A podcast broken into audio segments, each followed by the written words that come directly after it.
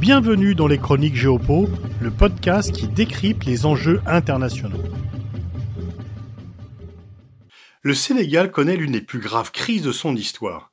Les affrontements entre manifestants et la police ont fait plus de 16 morts, et pour une partie de la population, la confiance dans les institutions est sapée. Comment a-t-on pu en arriver là? Comment se fait-il que ce pays, qui était un exemple de démocratie pour l'Afrique, voit sa stabilité mise en cause?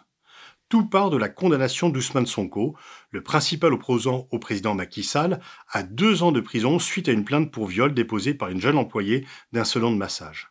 Cette condamnation pourrait l'empêcher de se présenter aux élections présidentielles de l'an prochain. Ousmane Sonko est un ancien inspecteur des impôts qui avait dénoncé la corruption dans son pays et avait été de ce fait radié des cadres de la fonction publique. Mais loin de le faire taire, cela lui avait permis d'obtenir une audience d'autant plus forte et il s'était présenté aux élections présidentielles en 2019 pour terminer au troisième rang. Depuis, il est devenu député. Son discours radical, anti-occidental, anti-France CFA lui apporte beaucoup de soutien et notamment sa dénonciation de la corruption. Ses partisans, et notamment parmi la jeunesse, estiment que le procès a été truqué et qu'il s'agit en fait, par le biais de la justice, de l'empêcher d'exercer ses droits politiques les autorités répliquent que nul n'est au-dessus de la loi. Mais il est difficile de ne pas voir une manœuvre d'un régime qui est devenu impopulaire.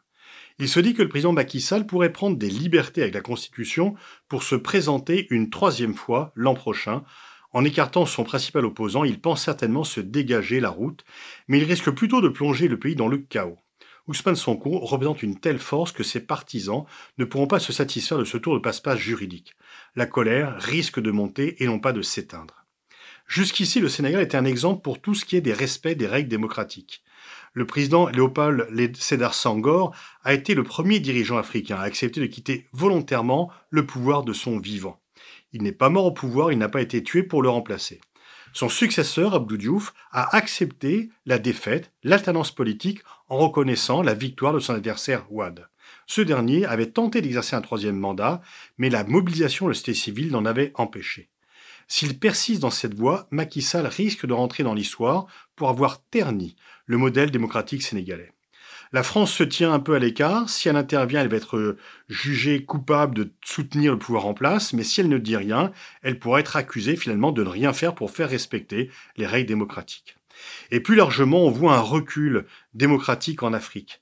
Les présidents qui sont là depuis des décennies, d'autres qui veulent changer la conscience pour rester au pouvoir. La démocratie a beaucoup progressé dans la première décennie de ce siècle en Afrique. Depuis, malheureusement, elle est en recul.